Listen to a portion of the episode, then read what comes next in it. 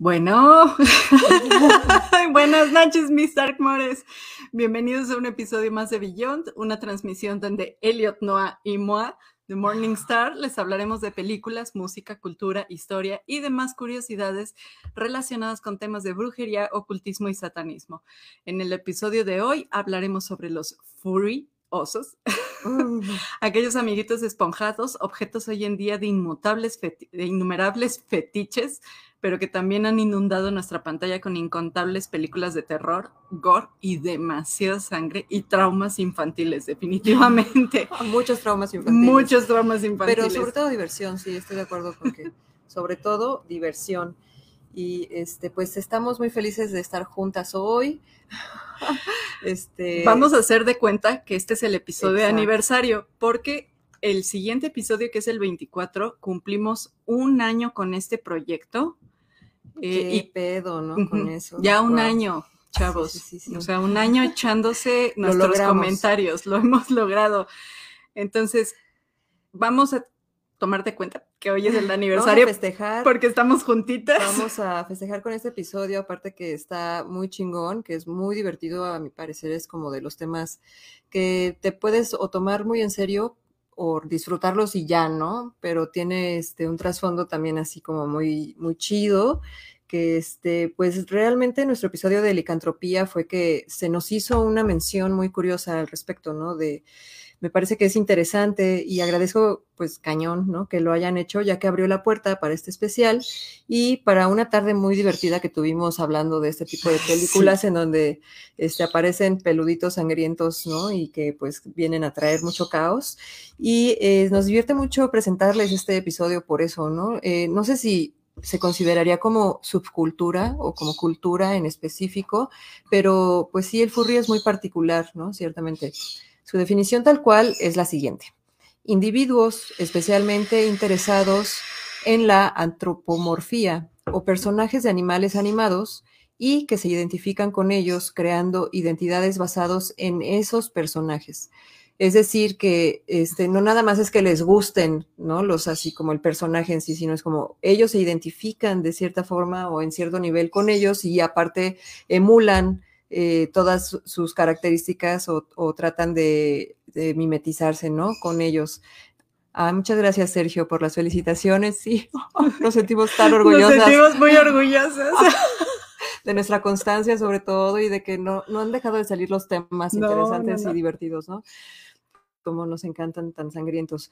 Entonces, eh, bueno, eh, me parece que es hasta más común de lo que creemos esta onda de que te identifiques con algún personaje, ya sea animado, de, eh, de caricaturas, porque la animación pues también abarca otro tipo de estilos, ¿no? Que este, no nada más tienen que ver con el dibujo. o simplemente con personajes ficticios, ¿no? Que encuentras hasta en la literatura. Pero, eh, pues bueno, esta onda de que te identifiques con ese tipo de personajes me parece muy interesante y hay personas que lo llevan pues más allá y se meten tanto en ese personaje que ya ni siquiera distinguen entre su propio ser individual y el personaje al que están representando. Y eso pues también es muy interesante y de repente ya hasta llegan a formarse ya sea filias o patologías, ¿no? Este, pero bueno, en específico lo de las filias es el, tema que, nos atañe hoy, ¿no? Sobre todo porque son personas lo llevan más allá. Y pues bueno, este, estas aventuras de, este, que, pretenden realizar bajo esos avatares que crean eh, y que pues desarrollan a otro nivel aún más denso también, incluso desatando sus deseos y bajas pasiones, ¿no? Lo cual sí podemos relacionar eh, sin salirse del personaje creado, abarcan un montón de lecturas, ¿no? Que podemos darle a ese tipo de, de películas o de, personas que emulan a los personajes para llevar a cabo, eh, pues ya sea fantasías o demás que pueden ser sexuales o solamente violentas o solamente como algún tipo de disfrute en, específico, ¿no? Pero, este, pues sí, precisamente nos llevó esa tarde de risas hablando tanto de todas las obras que sí representan tal cual el rollo de güeyes que bajo esos avatares cometen actos de todo tipo, eh, pero también surgen películas sangrientas eh, del estilo que tienen como protagonistas a realmente lo que son peludos, o sea, seres así, criaturitas, ¿no? Peluditas, que son salvajes y a veces llegan a ser como hasta adorables, pero realmente son letales, al final, ¿no? Entonces, este, pues les presentamos la primera película al respecto que, de la cual nos va a hablar Ingrid, Morningstar. Que es, bueno, dentro de nuestra categoría de peludos y esponjosos, porque hemos decidido dividir este episodio como en dos temáticas, que es lo que es peludo y esponjoso, como el furry, así como esa sensación peludita, sabrosa, como de los gatitos esponjositos, que nos gusta mucho. Exacto. Y pues también lo dividimos en la categoría ya del furry como fetiche, ¿no? Y van a encontrar unas piezas así de terror que van a decir, neta, eso existe. Sí, existen. y lo pueden buscar. Y lo pueden Porque aparte sí son accesibles algunas, ¿no? En las notas del episodio de esta semana les voy a poner los trailers a la mayor parte de las películas, pero también les voy a poner este, algunos links a las películas completas ahí para que se echen un ojo. Y pues bueno, nos arrancamos obviamente con Cujo de 1983, que es una película de horror que traumó mi infancia por completo y me, me provocó durante muchísimos años. Sí, no, pero aparte era el pánico a los perros grandes, era así como horrible. Te podías identificar más fácilmente con una experiencia así, ¿no? Que realmente podría pasarte a ti yendo por las tortillas, entonces. Aparte con un ah. perro rabioso, 100% probable, ¿no? De hecho, era típico que yo no sé si a ustedes les pasó, pero por ejemplo, un tío mío sí lo mordió a un perro y le tuvieron que poner no sé cuántas vacunas en contra de la rabia. Entonces, eso acentuó todavía pasa, mi trauma provocado por Cujo, ¿no? Fue dirigida por Lewis Teague y se estrenó, como les digo, en 1983. Se basó en la novela homónima del maestro, maestrísimo Stephen King. Y la trama de la película, bueno, habla de Cujo, un perro, San Bernardo particularmente, entonces ya se imaginarán. Era enorme, güey, ¿no? Un gigante, sí. Ajá, era enorme el perro. Y pues toda la trama se desarrolla la mayor parte dentro de un coche. ¿Por qué? Porque resulta que a Cujo le da rabia por andar persiguiendo un conejo que se mete en una madriguera y un murciélago lo termina mordiendo y lo contagia de la rabia. Entonces se vuelve extremadamente violento a raíz de la rabia y se encuentra por la calle a estos dos personajes y los empieza a perseguir así con ánimo homicida, güey. Así como si un perro de la nada le diera como ganas de matar a la gente. Se de sangre, claro. Entonces, pues se encierran en el coche y pues vemos irónicamente cómo es que la mamá y el hijo se están deshidratando adentro de un coche porque hace un chingo de calor y el perro afuera no los deja salir, cuando normalmente la historia es al revés, ¿no? Son, son los dogos los que se mueren deshidratados adentro de los coches por algún humano imprudente, ¿no? Sí, sí, sí. Este, bueno, obviamente eh, tiene escenas bastante sangrientas y con muchísima acción que nos llevan desde un bat roto a golpes en la cabeza del perro mucha baba, ¿no? Demasiada baba, güey, porque es, un San Bernardo. Es lo que recuerdo mucho como esas eh, tomas en donde lo enfocan, ¿no? Y todo escurriendo de baba y de sangre, y luego el trancazo que le dan con el bat le destroza como la mitad del rostro, entonces ya es un perro zombie rabioso, güey, es la cosa más extraña del mundo, güey. Hay un sheriff que se supone que es el héroe que no sirve para ni madres. Siempre hay un héroe inútil, ¿no?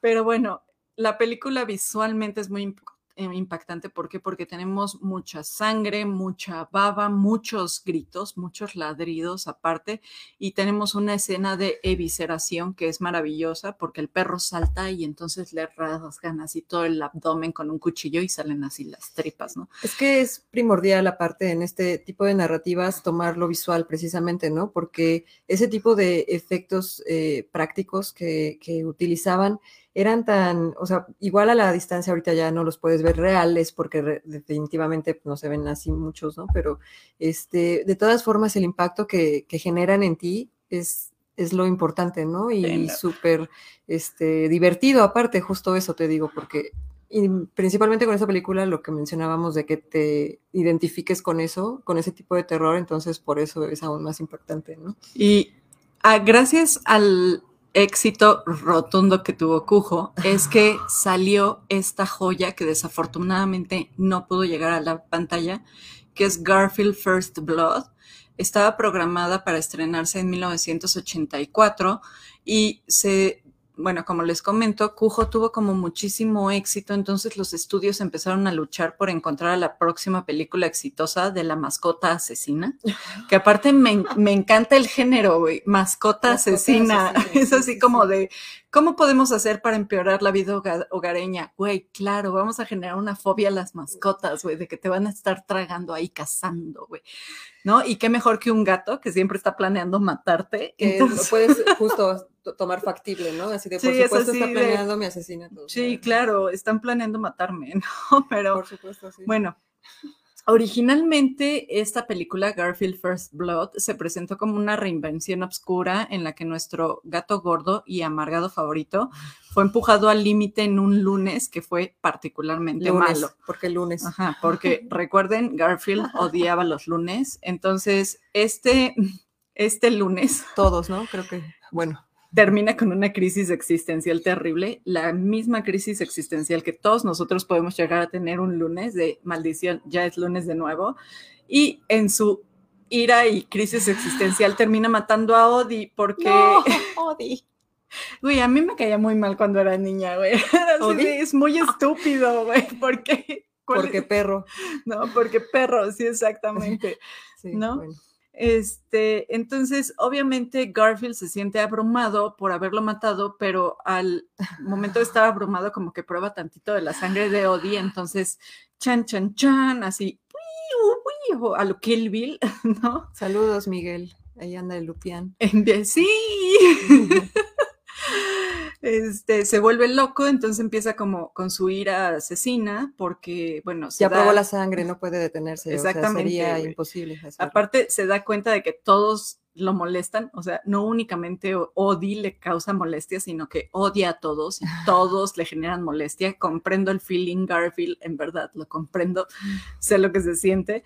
Y pues bueno, eh, la propuesta se le presentó a los ejecutivos de la Warner Brothers, que estaban súper intrigados por el argumento del director, que era este charlatan y financiaron un breve tráiler para mostrárselo al creador de Garfield, este Jim Davis, para venderle la idea, porque pues los derechos todavía los tenía Davis, quien a ver el, tráiler seguramente quedó traumado y dijo que obvio no iba para adelante la propuesta y pues ahí se paró la película, ¿no? Pero nos quedamos con este póster. Wow, wow, wow. Sí, no, pues que la idea es maravillosa, ¿no? Lástima que. la idea es una genialidad y justo. Nos privaron de eso. Antes de empezar el programa estábamos hablando de que ya el año que entra eh, Mickey Mouse iba a perder eh, los derechos de exclusividad de Disney, entonces que seguramente vamos a ver joyas así de terror. con... Ya todo lo que están imaginando o visualizando los escritores no me puedo imaginar, porque justo ahorita les voy a hablar yo también de una película que por perder los, los derechos eh, de, de, exclusividad, ¿no? De obras así como antiguas, entonces ya es que puedes así imaginar infinidades de, de... cosas. Entonces esperamos que cuando Garfield pierda los derechos de de autor, los derechos de, Jim, Davis, pues puedan retomar como esta propuesta porque sí era así como maravillosa la idea. Muy buena. Es como va a terminar siendo de ese tipo de películas como Dunas de Alejandro Jodorowsky, ¿no? Que terminó siendo una historieta, ¿no? Este, junto a Morbius por el tipo de este, ilustraciones que tenían y ya se convirtió en, en otro en otro escrito, pero o en otra obra, pero sí son esas este, producciones legendarias que no llegan a concretarse y son míticas, De todas formas, aunque ni existen y ya de todas formas. Ya son, de culto, güey. O sea, esta película no llegó a las pantallas, pero ya es así como un ¿por qué no llegó? Ese póster es maravilloso. Quienes puedan verlo este, en pantalla, en YouTube, o bueno, los que están escuchando, podemos ver a Garfield sobre cráneos, con los colmillos y eh, mirada así totalmente. Psicopática, este, Sí, no, está maravilloso, ¿no? Y bueno, el pelaje cubierto de sangre. Entonces, búsquenlo también. Igual lo encuentran así, Garfield First Blood. Y pues este, igual hablamos de, hablando de peluditos sangrientos, eh, creo que todos eh, conocemos o ubicamos por lo menos Gremlins de 1984. Esta película ochenterísima, pues yo creo que este, la pasaban mucho en televisión, ¿no? O por lo menos aquí en México, en los años 80 y 90 era como este cada este, Semana Santa justamente. Cada Semana Santa y Navidad, aparte, no entiendo por qué la ponían el día de Navidad, Es una película navideña porque es el regalo de Navidad. Ah, sí, del niño. Por supuesto. Entonces, o bueno, sí es de, es de Navidad el regalo, ¿no? Sí, bueno, sí, es la época porque recuerdo que hasta hay nieve y todo, ¿no? Y pues igual asumo que la ubicamos perfecto, ¿no? Un padre decide, este, por quién sabe qué razón, entrar a una tienda de curiosidades y objetos exóticos, ¿no? Así como la tienda de este, antigüedades y, y cosas de bruja, justo, así de nuestros este, gabinetes de curiosidades, que hablábamos, así como de por qué entrarías a esa tienda a buscar un regalo para tu hijo. Para un niño, güey creo que era lo, lo este, uy, ya me, estoy cayendo.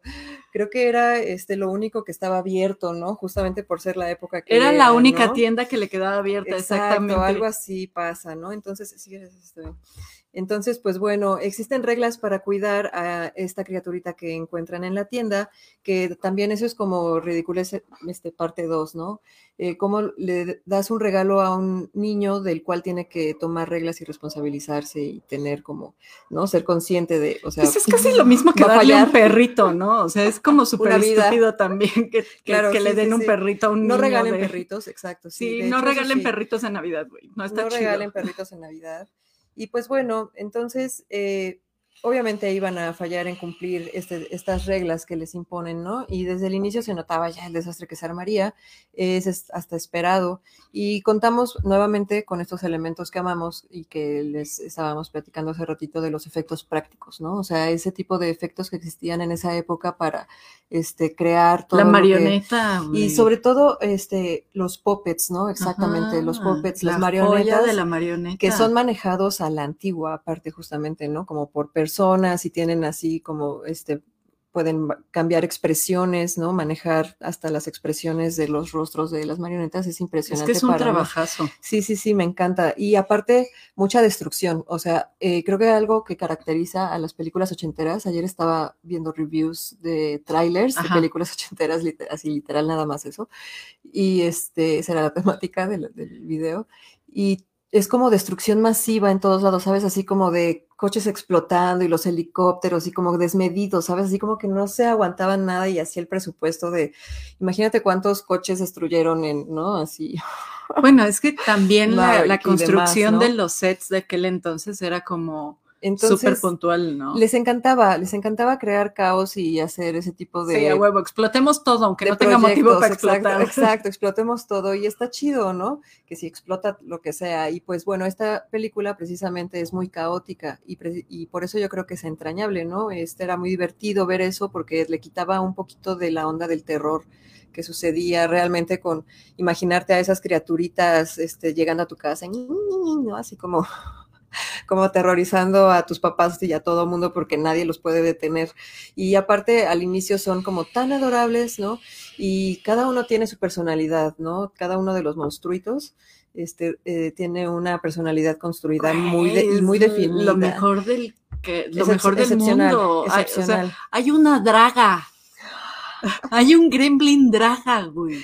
O sea, ya había inclusión en los ochentas con un Gremlin Draga. En los ochenta fue, este, sí, una época muy divertida por eso. A mí sí regresen a los ochentas, por favor. Ayer que veía estos trailers era como, por favor, que alguien me regrese a los ochentas. Preciosa infancia, güey. pero siendo ahorita como estoy, ¿no? Y bueno, esa parte también como precisamente de la construcción este, de los monstruitos, eh, que eran como, sí, muy como feitos, por así decirlos, pero tiernos a la vez porque, y, como con mucha personalidad en sus orejitas de murciélago y las garritas y como el detalle que le meten a ese tipo de trabajo, como hablábamos de, los, de las marionetas, de los puppets, es este, pues un terror por excelencia que, que a todos este, yo creo que nos agrada. No conozco a alguien que diga así como de, eh, pinche película, bueno, igual y Si lo hay, coméntenlo también, nos interesa. Nos interesa saber quién le puede tirar a Gremlins. Nos vemos abajo del reloj de, en, observatorio. Nos vemos en observatorio, en, los... Para platicar arduamente. abajo del reloj, para hablar arduamente y dialogar sobre esto. Y justo también abrió camino como a esta onda de los muñequitos este, diabólicos, o sea, como las criaturitas así, que es de la próxima película que les voy a hablar que son los critters, ¿no? Es otra película que maneja eh, este concepto, este mismo estilo de criaturita, pero este, que estéticamente sin duda eran menos agraciados, porque ya desde un inicio eran así súper terroríficos con un chingo de dientecitos que sabes que no, no pueden traer nada bueno, ¿no? Y sí es también un poco más gore, me parece, esta película, no tan juguetona, aunque sí dentro de también manejado la narrativa de los adolescentes que tienen que sobrevivir al desastre y no tienen adultos responsables alrededor, que yo siempre me preguntaba. Eh, ¿Dónde están? ¿Qué pedo? Con los papás. ¿Dónde está la gente adulta que puede resolver esto de manera práctica, sencilla y fácil? O si existen los adultos, de todas formas son inútiles, ¿no? Como que los chavos son los que terminan. Y pues bueno, es todo un género esto de este, los adolescentes siendo los que salvan el día. Y pues eh, lejos de ser un tipo de criaturita fantástica como lo plantean en los gremlins, que es como les digo, este tipo de tienda mágica que encuentran en un callejón, ¿no? Así oscuro y que entonces pues evidentemente es algo místico, por así llamarlo. Estos seres son extraterrestres, vienen de, otro planeta. Sí, caen del cielo, ¿no? Como en un meteorito. Entonces, estos bichos que vienen del espacio exterior, igual son monstruitos voraces que solamente buscan comer y reproducirse, ¿no? Entonces, aterrorizan igual, ¿no? A la población, así porque aparte es poblado alejado de Dios, ¿no? Así como... En medio del desierto. ¿no? Entonces, estos seres son aparte mega sanguinarios, que es lo que te comento que siento que es aún más sanguinaria esta película, ¿no? Porque yo recuerdo mucho esa onda de de la sangre este, corriendo por todos lados entre y, sus Y como del slime también, ¿no? y, se hacían como pelotitas peludas para como andar. Y, eh, Eso de las pelotitas, por ejemplo, es muy curioso porque ah, te asemeja pues ya como algo conocido que sería un puerco espín, ¿no? Pero estas pelotitas podían incluso fusionarse eh, y se convertían en esferas que destruían todo a su paso. Más grandes. ¿No? Entonces eso también era muy interesante cómo lo manejaban y divertidísimo porque ya eso era lo, como lo que le quitaba un poquito lo terrorífico a esta película, ¿no? Y pues bueno, son seres macabros que se dedican a aterrorizar a la población y este tema para mí es extremadamente atractivo. Precisamente en estas fechas siento que este, hay mucho caos, te lo estaba comentando hace rato, que de hecho hay un dicho de las abuelas que eh, dicen que no debe salir en Semana Santa porque el diablo está suelto, ¿no? O sea, como que hay cosas. Los critters están sueltos. Eso está chingón, sí, así como de pensar en criaturitas que realmente, porque pues, las abuelas hablaban así de el enemigo y ya sabes, ¿no? el concepto del diablo y así, pero este, que por eso debías quedarte a, este, pegarte en el pegarte pecho. en el pecho para expiar tus, tus, pecados y pues para mí más bien es como interesante y divertido el que, uy, se, antoja más pecar en estos, en, estos días, ¿no? Así como ser un poquito este, traviesos y caóticos y destructivos. Y este, pues sí, soy súper fan, ¿no? Así de, tengo un gusto muy particular por estas criaturitas infernales.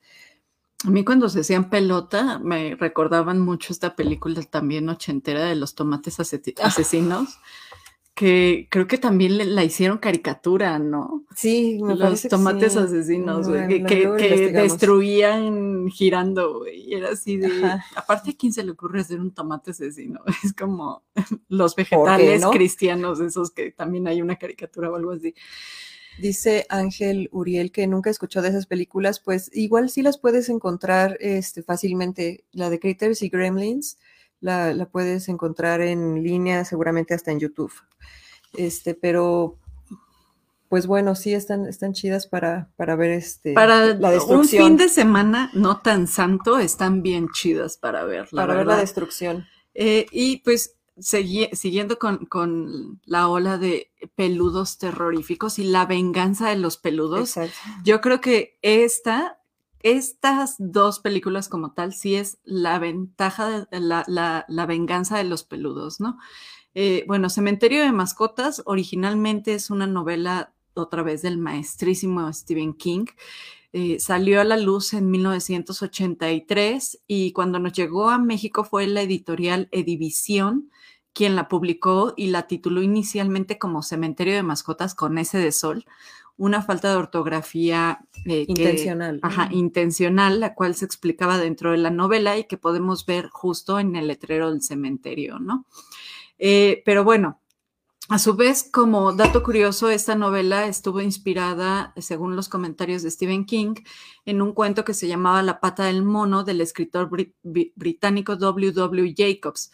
Eh, la trama, bueno, en pocas palabras, es el sueño americano, ¿no?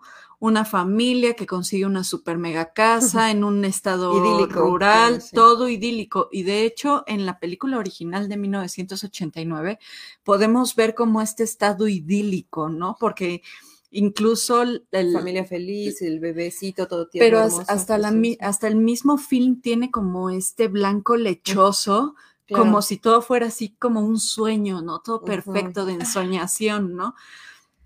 Entonces, bueno, el vecindario así, ya saben, el, el American vecindario perfecto, con los vecinos perfectos, con barbecues los fines de semana, hasta que el gran vecino del médico, ¿sí era un médico? Sí, Lois, era un médico, se acerca a él para enseñarle eh, un cementerio de mascotas que estaba ahí como perdido entre el bosque, ¿no? Eh, obviamente, a partir de aquí todo se empieza a complicar. ¿Por qué? Porque se muere el gato favorito de la familia. Entonces van a enterrarlo a este cementerio y unos días después regresa el gato todo mugroso, apestoso y, bien agresivo, ¿no? Eh, bueno, pues, ¿qué es lo que sucede después? Que la hija, por andar jugando perfectamente en el vecindario, es atropellada, muere. El niño, ¿no? El, niño. Muere, obviamente, y en la locura del padre, horrible, se le ocurre eh, desenterrarlo y volverlo a enterrar en el cementerio de mascotas. Y pues obviamente las cosas no van a salir bien. Lo que me encanta ahí es que es una persona el que lo guía hacia este lugar místico, ¿no? Así como que le explica todo la leyenda y que es un cementerio indio, ¿no? Y que aparte, este personaje está interpretado por este, el, actor que hace a Herman Monster, de The Monster Family. Ah, el altote, sí es cierto. Herman Monster es este, esta persona que hay hasta memes así como de, este, no hagas esto, pero yo te indico cómo hacerlo. ¿no? lo hagas, te voy a decir cómo se hace para que no lo hagas. Y de, entonces, ¿por qué vuelvo a perder a los vecinos? Sí, Una y otra vez cae la maldición. no, no, no. Y bueno, aquí viene nuestro primer hashtag datoreje de la noche y es que acá en México, bueno, pues tenemos el chascarrillo de que todas las escuelas primarias han sido construidas sobre cementerios, ¿no? así como este cementerio de mascotas que fue construido encima de un cementerio indio y por eso tiene estos poderes místicos. Pero bueno. eso es interesante, ¿no? Porque este como que esa temática del cementerio indio en específico allá también como le escala mucho, ¿no? Y con, o sea, con razón, con justa razón, porque pues evidentemente están ahí fundados este, sobre cráneos de gente india, ¿no? no, y de una masacre terrible. Y más y engaños. Y, Entonces, el equivalente en Estados Unidos de esto estuvo construido, bueno, lo construyeron sobre un cementerio indio, aquí en México es esta escuela primaria fue construida sobre un cementerio y todas las escuelas tienen un niño fantasma que toca la campana o la chingada y media.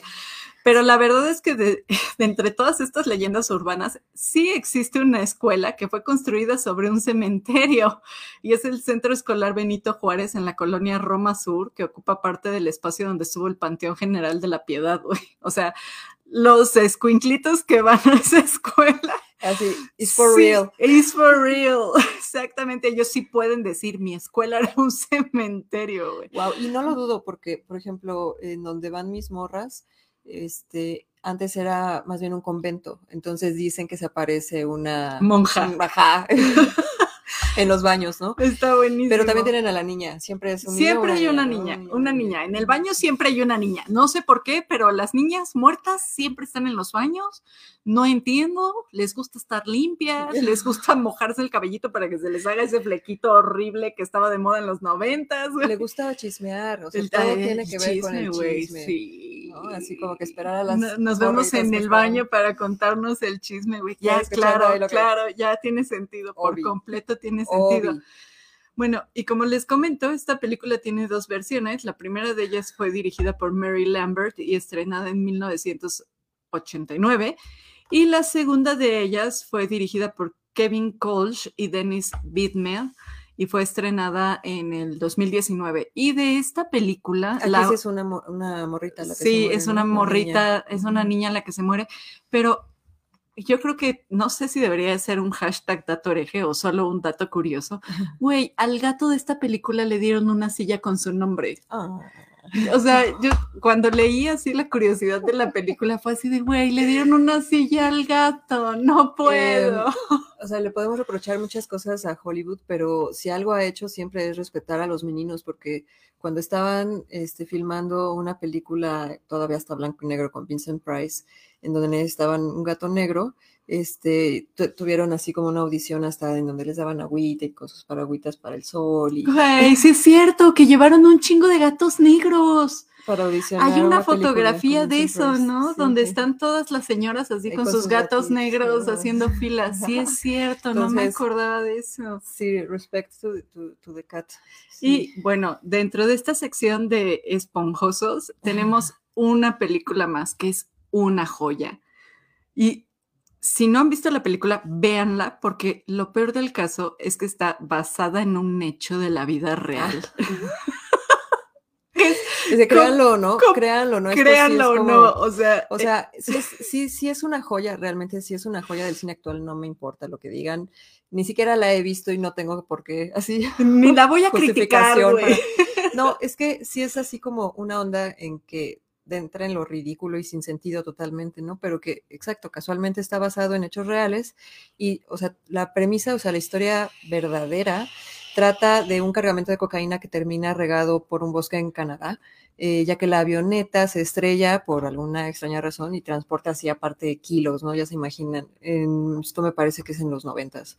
Y este, o si no, corríjanme, porque la verdad no, no me acuerdo ese dato, pero este, aunque no hay registros reales, de hecho, termina de una muy mala forma. Que, termina muy mal. Termina muy mal en el sentido de que el, el oso, pues obviamente le da un ataque este, cardíaco, un paro, y y, termina en exhibido en algún lugar del así como como el oso cocainómano exacto así como que está exhibido petrificado en así después de haber tenido el viaje de su vida que que derivó en caos para el pobre. O sea, sí, es como trágico, pero bueno, nos regaló esta historia. que es, espantosa. Que se, que se desarrolla eh, como en la, en, el en la suposición de lo que realmente hubiera sucedido si se encontraba como acampistas o personas que estaban paseando por ahí en ese momento, ¿no? Y pues aquí igual tenemos a los niñitos, de hecho, que están tratando de escapar y tienen toda una aventura para poder huir de, del oso, este, pero eh, eh, realmente esto es lo que les digo, ¿no? No hay registro de que haya pasado eso realmente, pero pues aquí encontramos en, el, en la película un, que el oso pues encuentra por casualidad la droga, termina poniéndolo bien locote y ataca todo lo que encuentra a su paso sin piedad, ¿no? Todo, o sea, destrozando así árboles, personas, rocas, todo lo que encuentra a su paso, porque pues evidentemente aparte se hace dependiente de esto y ya está buscando encontrar más del producto, ¿no? Y, y, es muy fácil para con el olfato. drogas, drogas, drogas, drogas, drogas está cañón, ¿no? Entonces, pues obviamente habrá quien repudie este tipo de filmes que sí pueden ser un churrazo, pero aquí que somos fervientes amantes del, cine serie B y todos los guiones sangrientos que puedan existir sin... no, no, en serio, estuve buscando el link para poder verla completa, no Estuvo en cines un rato, pero quién sabe uh, cuándo la vayan a subir a plataformas, eso no he visto, pero seguramente sí lo harán. Apenas la van a, creo que es, o sea, esta película es de este año. Sí, eh, pero estuvo ya. Y ya estuvo en cines, entonces alguna plataforma de streaming a fuerza la va a subir. Seguro, sí. Sí, sí, sí. Y pues este, igual sí, disfrutamos al máximo todo esto que, tenga que ver, con, que ver con el ridículo y la, la sangre en exceso, ¿no? Porque pues se supone que es humor gringo, ya saben, ¿no? Pero eso sí, no, no, no sabría decir qué tan burdo o no sea hasta que lo veamos. Y con esto pasamos ahora a la sección que nosotros denominamos los furros. Y la primera película que seleccionamos para esta sección es quizás una de mis favoritas, que es Meet the Feebles de 1989. En verdad, es una joya de película y un must para ver. O sea, recuerdo que descubrí esta peli cuando estaba en preparatoria porque me obsesioné con El Señor de los Anillos. Y ustedes van a decir, ¿qué chingados tiene que ver El Señor de los Anillos con Meet the Feebles? Bueno, resulta que Peter Jackson, el director del Señor de los Anillos, cuando iba empezando, eh, se enfocó a las películas de serie B, especialmente al gore. Por eso es que tenemos unas batallas espectaculares en El Señor de los Anillos, güey, porque Peter Jackson ya tenía como experiencia en explotar sesos, sangres, evisceraciones, tripas por todos lados, que obviamente lo hizo de una forma más elegante en El Señor de los Anillos, pero en Meet the Feebles sí dijo, vámonos, pero como morsa en tobogán, güey, ¿no? Es buenísimo o sea, cuando la descubrí y la encontré gracias al don que vendía películas en el Chopo, porque justamente llegué así con el Eladio. de, oiga, don Eladio, tiene la de, no, pero se la consigo, venga el próximo sábado, chingón. Y ya me la tenía el próximo sábado, cuando la vi fue así de, güey, ¿qué estoy viendo? O sea, son marionetas al estilo de Jim Henson, que aparte Jim Henson es Jim Henson es Dios. Es Dios. O sea. En ese, en ese concepto de todo lo que tiene que ver con marionetas, por supuesto que lo Cabrón, güey. O sea, todas sus películas están dentro de mi top 5. o sea, el Cristal Encantado, El Laberinto, bueno, hasta los Muppets, el trabajo que hizo Jim Henson para los Muppets es así de no mames, qué buen trabajo. Total respect a los Muppets, por supuesto. Entonces, eh, son marionetas al estilo justamente de Jim Henson que se nos muestra en una perversa sátira sumamente sangrienta y con un humor negro así, pero para decir basta. O sea, la película tiene de todo, un triángulo amoroso entre una hipopótama, una gata así, una gata siamesa y una morsa. Que no a gusto con eso, la morsa es traficante de cocaína. Y su, y su drug dealer es un oso hormiguero. O sea, me encanta, güey, que el oso hormiguero sea el que se la pasa inhalando coca durante toda la película, güey.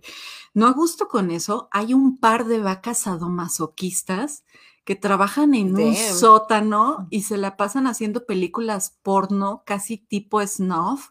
Así, aparte la, me encanta porque la vaca así tiene como un traje de látex que la cubre todo menos las ubres. Ah, Es así, súper bizarro y obviamente termina con un giro dramático que nos lleva a tener a esta hipopótama loca de celos con una ametralladora M60 disparando a los güey por todos lados. Y lo que me gusta es el humor de Peter Jackson para representar esta masacre, porque en lugar de ver sangre volando por todos lados, lo que vemos es relleno de peluche, porque pues son marionetas, güey. Y las balas lo que están sacándoles pues es el el relleno, literalmente. Entonces, no sé qué más decirles, no sé cómo más venderles esta película, güey. Es lo mejor que puede haber, neta, échenle un ojo. Es una joya así maestra del horror, gore, splatter y marionetas, porque aparte las marionetas están muy bien hechas. Y pues eh, esta película justamente nos lleva a nuestro primer disfrazado, que es Donnie Darko. Fue dirigida por Richard Kelly y se estrenó en el año del 2001. En breve nos cuenta la historia de Donnie, un chico adolescente que tiene visiones en donde se le aparece un conejo gigante que se llama Frank. Y pues Frank le dice que el mundo se va a acabar bien específicamente en 28 días, 6 horas, 42 minutos y 12 segundos. O sea, hace cuando Donnie tenía planeada su fiesta de Halloween. no. Ajá, entonces pues Obi cuando le cuenta a sus papás, sus papás hacen lo que por primera vez cualquier adulto responsable haría, que es llevarlo al, al psiquiatra, ¿no?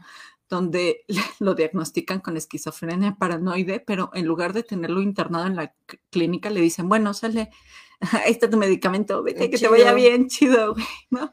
Sí. Entonces, bueno, lleguemos a la fiesta de Halloween, en donde todo empieza a salir súper extraño, ¿no? Porque este, hay una serie de muertes que no sé qué tan absurdas sean o qué tan necesarias hayan sido como para la trama de la película. Es así como de, güey, necesitamos sangre porque estamos haciendo una película de terror, haz que la gente empiece a morir de forma estúpida, güey. Entonces la gente empieza a morir, así los amiguitos de Danny empiezan a morir de formas muy extrañas. No recuerdo esa parte, pero había como saltos cuánticos. ¿no? Sí, e, y empieza a haber saltos cuánticos. ¿Por qué? Porque de la nada se abre un agujero de gusano. Sí, sí. Que se regresa. Ajá, que se empieza a tragar todo. Entonces la, profecía del conejo Frank se cumple y empiezan como a saltar. Y no, es, es está como la voy extraña. A ver, la voy a volver a ver porque no me acuerdo muy bien, pero este sí fue en su momento también así como muy densa, ¿no? Fue, fue densa. Tuvo un culto también ahí. Porque, o sea, fue como de las pelis que siguieron como con esta línea del horror teen. Sí, exacto, de horror adolescente que hablamos sobre los problemas que pueden llegar a sufrir. Justo tiene depresión por ese tipo de cosas, ¿no? Pero este, pero sí era interesante eso de lo de los hoyos de gusano y que al final, pues, es sorpresivo quién está detrás de la masacre. De la masacre y todo. Que no igual no vamos a, a, spoilearles, véanla, o sea, a ver si la entienden. Lo importante es que hay un conejo malvado que manipula a Donnie cuando este tiene como episodios de sonambulismo este, y a partir de la, o sea, cuando empieza la fiesta de Halloween es como cuando todo empieza a complicarse, la trama empieza a complicarse, empiezan a haber saltos cuánticos, empieza a haber este agujero de gusano súper extraño, los amigos de Donnie se empiezan a morir, a uno lo atropellan, al otro no sé qué fregados le hacen. y esa parte de horror que le meten también, exacto, sí, recuerdo que era algo gore, ¿no? Ajá, es gore, ajá, es gore. Y bueno, igual es una peli palomera, o sea, es un, trataron de hacerla un poco compleja como para que el clímax fuera así de, güey, no, no me lo esperaba. Pues sí recuerdo que hubo un culto, te digo, como alrededor de Donnie Darko, ¿no? Y cómo se disfrazaban así del conejo. Del conejo. Pues y, Pero esta sí la pueden encontrar en plataformas, está en Prime, de hecho. Y Furry Nights eh, nos habla también de este, este tipo de de personaje, ¿no? Así que sabes que es como un ser humano realmente disfrazado. Pero aparte es ese disfraz muy peculiar en donde, como lo explicaba lo furry, este, pues aparte de este. De, de que tiene que ver con el, con el disfraz peludito, este es como un compromiso al personaje, ¿no? Así como que se crearse. Estos güeyes sí se clavan con su personaje. Crear ese, exacto, esa personalidad muy específica en donde puede, con el que pueden cumplir esas eh, pues visiones que tienen, ¿no? Y que pueden llegar a ser muy extremas, violentas o eh, incluso este, sexuales, pero siempre con un objetivo también, porque pues como están bien pirados, entonces están intentando, este, según ellos, así como en una misión, ¿no? Entonces, eh, Furry Nights es una película de 2016 que, este, pues, las, la amas o la odias, ¿no? Puede igual parecer muy burda o lo que sea, pero aquí sí vemos el concepto furry aplicado de la mejor forma. Güeyes que se disfrazan de conejitos, de un perrito, de animales este, salvajes, animalitos del bosque, de hecho yo lo vería así como si fueran los, los animalitos del bosque hechos, este, personas, violentas. antropomórficamente de esa forma también este, muy violenta. Y este, pues bueno, están aterrorizando a un grupo de amigos que confunden a uno de, estos personajes con un animal ¿no? real, entonces lo matan. Eh, son unos campistas, porque aparte, como siempre, está la onda del mensaje de no vayas a acampar. Puedes encontrar personas en el bosque la trama que te se me figuró mucho como la de la casa del lago. Exacto. Sí, y bueno, eh, en ese, como en esa tirada tenemos muchas, por ejemplo, también está la de los extraños, en donde sale Liv Tyler, que son, ajá, que son personas como comunes y corrientes yendo a pasar el fin de semana al bosque, ¿no? Aquí en este caso, en The Strangers, era una cabaña y era una onda familiar porque era pues toda una familia con niños y todo, ¿no? Y que son secuestrados por... Sí. Este... Y aparte juegan mucho con la cámara, ¿no? Tenemos desde el, o sea, tenemos la cámara esta tipo bruja de Blair, tipo dogma, y luego tenemos como que quiebra el dogma y sale para tener esta cámara como el, el espectador, ¿no? Sí, exacto, ese, ese tipo de, este, de visión, ¿no? De quién es el que lo está viendo. Eh, bueno, quién nos está mostrando la escena, ¿no? Eh, tanto el asesino como las víctimas, ¿no? y es muy interesante esa película de Strangers también, pero eh, sí, es, son gente nada más con máscara. Aquí realmente sí están comprometidos a lo peluchoso, ¿no? A lo esponjoso y pues igual, este, están persiguiendo a este grupo de amigos campistas en el bosque, este, pues ya saben, escenas bobas, escenas cachondas de adolescentes. y teen, horror. realmente lo que más disfruto de esta entrega es una escena mega pagana, o sea, no podría existir nada más pagano, que este, salen eh, bailando alrededor de una fogata. De una fogata, Así con sus disfraces de conejitos bailando. y de zorro y demás. Y entonces eso, wow, excelso, totalmente, ¿no? Ya solamente por eso vale un montón la pena que lo, que lo busquen. Y este también tenemos The Farm, que es el mismo tipo de concepto de eh, personas disfrazadas o bueno, dentro de su personaje, dentro de su avatar, cometiendo actos brutales. En este caso, este, el tema se centra en el canibalismo, lo cual también ya lo convierte en otro rollo, ¿no? Así En otro tipo de, de, horror. Otro tipo de horror. Entonces, este, tenemos este los mismos güeyes aterrorizando a víctimas inocentes eh, que caen por casualidad aparte, ¿no? En sus garras, o sea, casualmente llegaron a ese lugar donde no debían estar y este eh, aquí es unos personajes que pierden este el rumbo y, y a lo masacre de Texas o de Hill Havais, ¿no? Que se pierden y deciden preguntar o algo así. O turno equivocado, que bueno, es Gronk turn, pero ajá, exacto, es como que estos chicos deciden quedarse en un pueblito a pasar la noche, este, pero terminan convirtiéndose en el blanco para eh, convertirlos en el platillo principal de un grupo de caníbales que se encuentran en un extraño poblado, ¿no? Alejado de todo, así te digo, que aparte siempre es como ese rollo de este... De no vayas por carreteras vacías, de no visites pueblos que no conoces, es como este mismo miedo a las carreteras norteamericanas, ¿no? Y pues este tiene, em, aparte de escenas muy bien logradas de, em, de, mucho horror visual, ¿no? Y eh, precisamente este, son muy, o sea, bueno, muy, lo, retratan muy específicamente, ¿no? Así de cómo lo, qué es lo que quieren lograr con este, e, estas torturas que hacen, porque incluso, pues, no sé, los encierran en jaulas y demás, ¿no? O sea, ves toda la desesperación, como ganado, exacto, así como el el que este, te traten de esa forma, ¿no? Totalmente. Entonces es muy, muy interesante esa película. Y eh, tenemos ahora sí la mención de Winnie the Pooh. Winnie the Pooh, Blood and Honey, miel y sangre, que este, específicamente está, es, de lo que hablábamos hace rato, de que eh, perdieron eh, o bueno, más bien ya los caducó, caducó eh, porque es una obra de 1920 y tantos, ¿no? Y son 90 años los que tienen los derechos.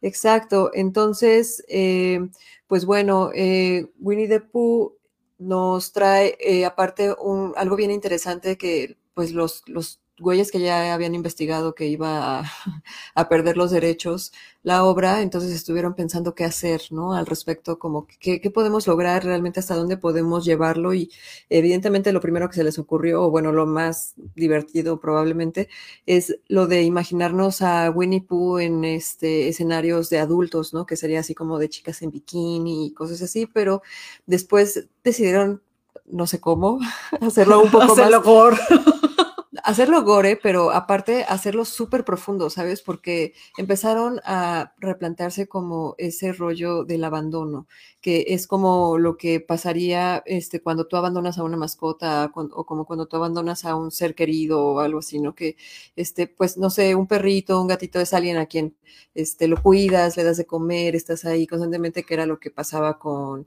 Christopher Robin. Que estaba ahí y, estas, y estos demás personajes, ¿no? Que aparte, por ejemplo, otro dato curioso es que el tigre no aparece, Tiger no. aparece porque él fue escrito o fue como que se introdujo después. Después, o sea, eh, fue un personaje que se introdujo años después de la creación. Entonces todavía tiene derechos. pero seguramente nos van a traer la segunda parte cuando se libere él. No, no lo dudaría. No he, no he visto qué han dicho al respecto de si piensan darle continuidad. Querían hacer otro tipo de como sacrilegios.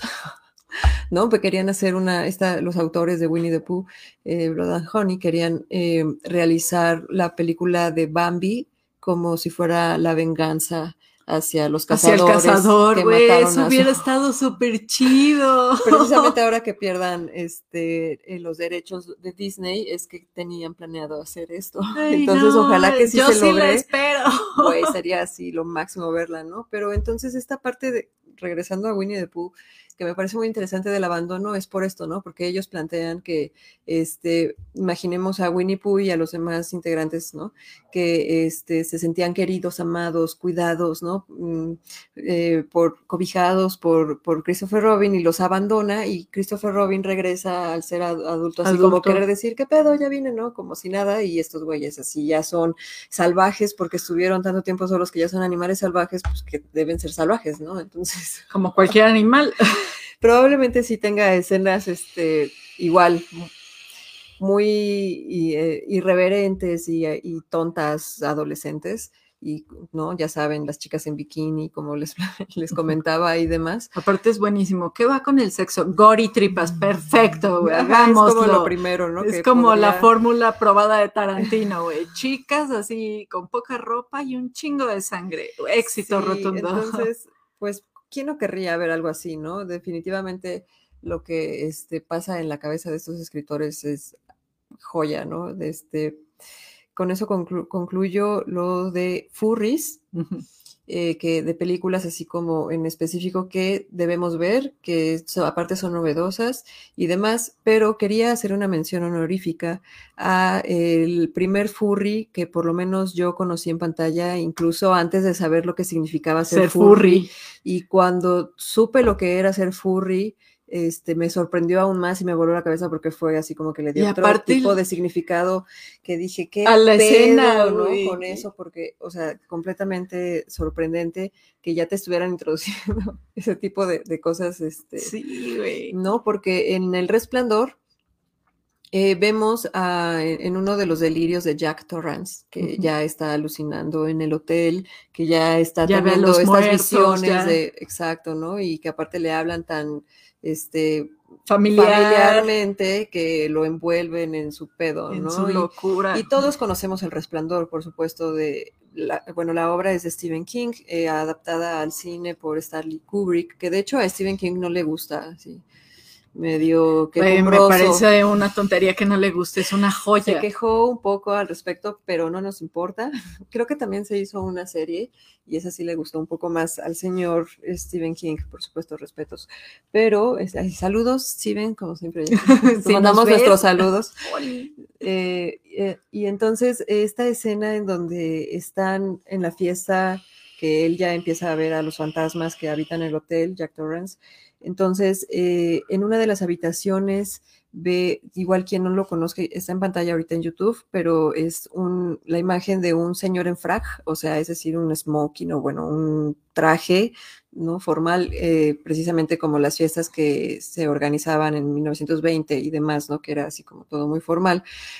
Y están apartados de la fiesta en una habitación, alejados, una persona arrodillada frente a él, o sea, él está sentado en una cama, eh, una persona arrodillada frente a él, pero es una persona disfrazada de osito, o sea, precisamente es como Winnie the Pooh, ¿no?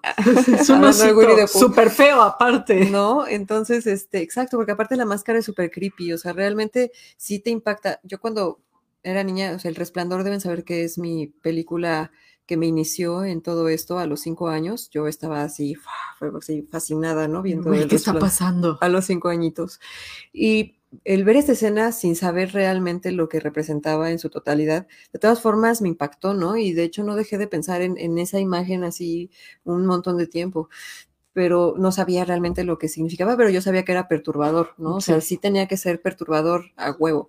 Y es este, esta máscara que tiene, ¿no? Es como muy específica. sí, muy, muy creepy. Y él, pues aparte, dentro de ese traje de osito, al parecer está practicándole sexo oral a esta persona que es como un respetado hombre de los años 20, es que, ¿no? People is nice y demás. Entonces eso pues aparte le da otra profundidad muy divertida, ¿no? Entonces, este, en donde vemos también a un osito, a, una representación de furry que igual y pues no va dentro de ese concepto porque aquí lo están utilizando en esta película de Ari Aster. Ari Aster es uno de los maestros del terror que me parece que es de los más importantes contemporáneos, ¿no? A mucha gente no le gustó Midsummer, pero yo sí la encontré fascinante.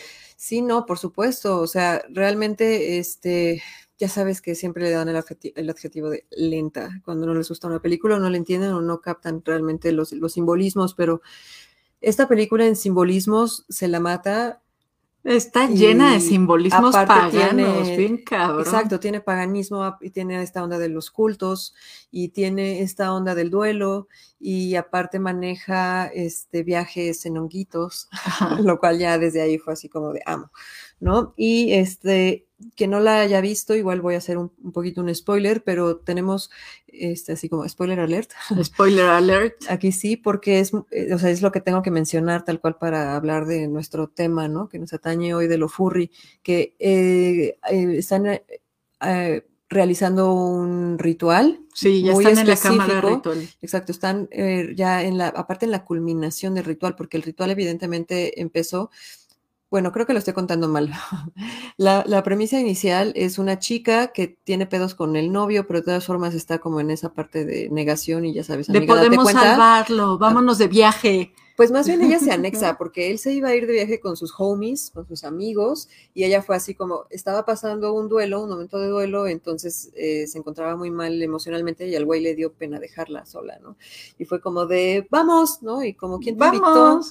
Así como, ¿quién te invitó, cabrón? De hecho, pues los amigos van súper incómodos. Y con ella, sí pero se entiende, se entiende también, este, todos hemos estado vulnerables en algún momento ¿no? de nuestras vidas, pero total que eh, pues bueno, desde que llegan a esta comunidad en el extranjero, viajan al extranjero a, según ellos, llevar a cabo, realmente pues los chavos van como en onda plan de desmadre, ¿no? Pero para ella sí como que comienza a tomar atención a las costumbres de la gente de, ahí, porque es muy particular y piensan al principio que es como tipo como una hippie, porque como siempre, como siempre es muy fácil, ¿no? Este, que nos confundan a los herejes y con hippies. Con hippies, I don't know fucking white, pero entonces es como hippies, ¿no?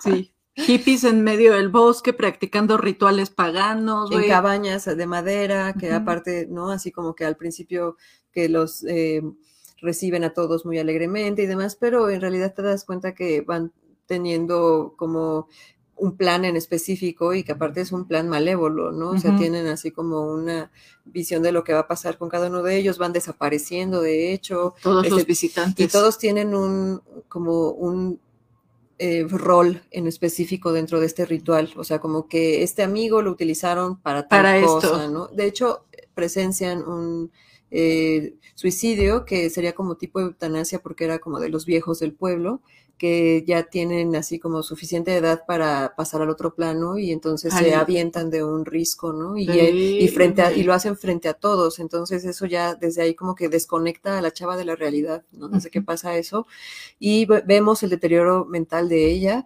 pero también ese empoderamiento, ¿no? Por eso me gusta a mí un chingo la película, porque igual y no tiene sentido, pero ella al final sí se siente empoderada porque termina siendo la reina del festival, ¿no? La reina y la reina del carnaval tiene que sacrificar algo muy preciado para ella, ¿no? Y esto resulta ser el, novio, ¿no? Que aparte fecunda a una de las integrantes de, sí, del, del, clan, de la tribu. Porque deben de encontrar semillas, ¿no? Que este, precisamente para que funcione todo este ritual, entonces tiene que suceder todo esto alrededor que está pasando a ellos eh, incidentalmente, pero que pues por algo estaba planeado tan de esa forma. ¿no?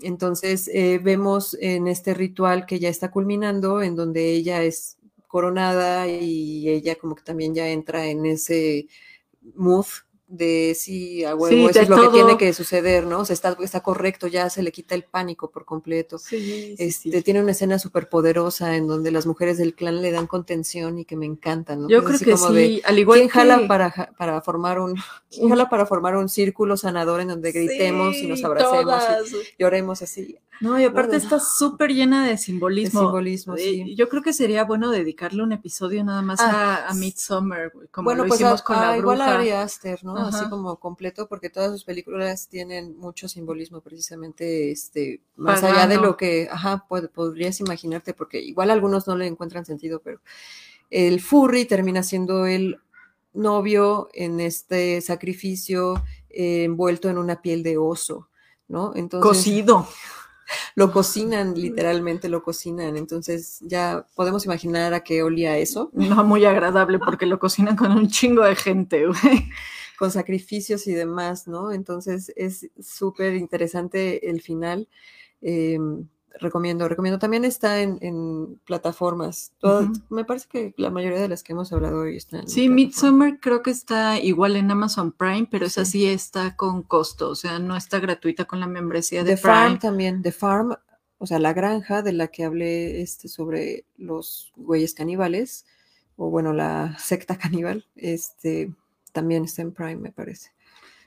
Y bueno, corazones, con eso terminamos nuestro episodio del día de hoy. Los invitamos a seguirnos en nuestras redes sociales. Nos pueden encontrar en Facebook como Atelier Black Witch, así como en Instagram, YouTube, Spotify o en la plataforma de podcasting de su preferencia como Beyond Podcast o con nuestro nombre de usuario We Are Beyond 666. Ayúdenos a crecer, así que ya se la saben. Si les gusta nuestro contenido, compártanlo. Y si no les gusta, igual quéjense, pero compártanlo. Les recordamos que todas las recomendaciones de este episodio, notas, enlaces a películas, listas de música, las van a encontrar en nuestra página de Facebook. Y de igual manera, si nos quieren compartir algo, etiquétenos en redes sociales utilizando el hashtag DatToreje. Para finalizar, queremos hacerles dos pautas publicitarias. La primera para comentarles que tenemos el nivel Bragi disponible en Patreon, que está especialmente diseñado para el podcast. Así que si les gusta nuestro contenido y les gustaría apoyarnos a tener mejores continuos, pues pueden convertirse en uno de nuestros mecenas. Y nuestro segundo comercial es para comentarles que si al igual que nosotras son unos obsesivos del terror, pues échense un clavado en la revista y en los contenidos de Penumbria. Una revista fantástica para leer en el ocaso. Los pueden encontrar en Facebook e Instagram como Penumbria o en su página web www.penumbria.mx. Nos vemos en nuestro siguiente episodio de Billón el 20 de abril, así que hasta la próxima, Miss Dark Mores, y ya se la saben, manténganse extraños.